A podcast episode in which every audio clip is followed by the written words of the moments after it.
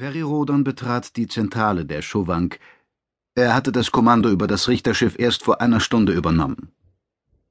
In der Zentrale schwebte die Kommandosphäre, die fast den gesamten zylinderförmigen Raum einnahm. Eine 20 Meter durchmessende Kugel, von der Roda nur die untere Wölbung sehen konnte. Unterhalb der Kugel gab es im Boden der Zentrale eine sanft abfallende Mulde.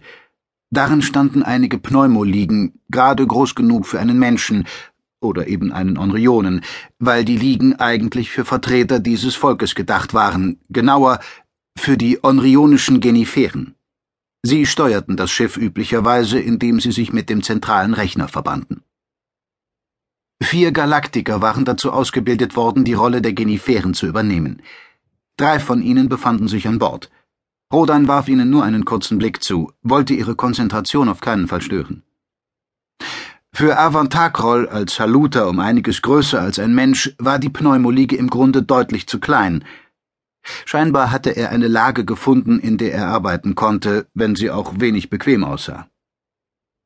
Er arbeitete ebenso mit Hochdruck daran, den Umgang mit dem Bordrechner zu erlernen, wie Rodans Enkelin Farje Seferoa und der junge Terraner Samo Batashi, wenngleich davon äußerlich nichts zu erahnen war. Die drei waren über einen Helm mit dem Rechner verbunden. Sie dachten sich in die Systeme des Richterschiffs, versuchten die Kontrolle zu erlangen, zu lernen, mit dem Schiff umzugehen. Rodan beneidete sie nicht um ihre Aufgabe. Seine eigene Rolle war dabei keineswegs einfacher. Er hatte zwar mittlerweile formal das Kommando über die Schuwank übernommen, Richter Schuff hatte es ihm scheinbar freiwillig übergeben, was das aber eigentlich alles umfasste, Darüber musste er sich erst klar werden. Rodan trat in den Antigraphstrahl, der ihn zur Kommandosphäre hob. Er schwebte zu der riesigen Kugel. Über ihm öffnete sich ein Durchlass und er trat in die eigentliche Kommandosphäre. Die Luft roch steril und trocken. Es erinnerte Rodan unwillkürlich an ein Krankenhaus, wie er es aus seiner Kindheit kannte, eine seltsam unwirkliche Assoziation aus tiefer Vergangenheit. Etwa sechs Meter über Rodern begrenzte eine graue Zwischendecke diesen unteren Bereich der Kommandosphäre. In der Mitte lief durch eine kreisrunde Öffnung eine etwa einen Meter dicke metallische Säule. Diese Achse zog sich senkrecht durch die gesamte Sphäre und bot Zugang zu deren oberen Schichten, die bislang weder Rodan noch der designierte Pilot Atlan betreten hatten. Atlan stand einige Schritte vor der Achse und beobachtete in einem vor ihm schwebenden Holo eine Schlacht, die es nicht gab. Rodan trat zu seinem alten Freund und schaute ebenfalls auf das Holo. Eine Rettungskapsel trudelte darin durchs All, ein Funke irrlichterte über das Metall, doch er erlosch nicht in der sauerstofflosen Kälte des Vakuums, sondern griff über. Einen Lidschlag lang züngelte ein flammender Blitz. Trümmer jagten davon, ein zerstörtes Fluchtfahrzeug, acht oder zehn tote Onrionen. Ist das, fragte Rodan, doch Adlan hob nur die Hand. Warte ab.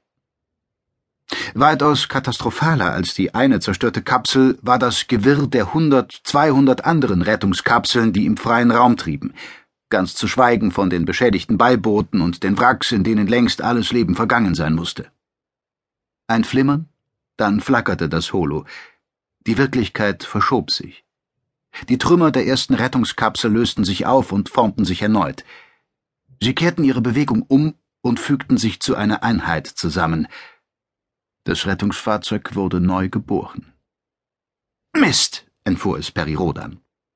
Atlan fluchte weitaus deftiger, fing sich jedoch sofort wieder. So geht das nicht.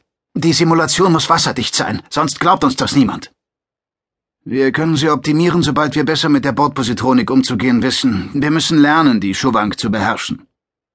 Und das war alles andere als selbstverständlich. Das Schiff des Atopen Schuff war fremdartiger als die meisten Schiffe, die Rodan im Lauf seiner langen Karriere kennengelernt hatte. Er konnte sich mit Fug und Recht als Profi im Umgang mit Fremdtechnologie bezeichnen, genau wie Adlan. Aber die Schuwank erschloss sich ihnen nicht so, wie sie es gewöhnt waren. Ihre Intuition ließ sie im Stich, ihre Erfahrungen halfen nicht weiter.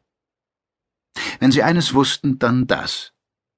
Dieses Schiff war anders als alle, in denen Rodan oder Atlan bislang das All erforscht hatte. Trotz aller Erfahrung mussten sowohl der Terraner als Kommandant als auch der Akonide als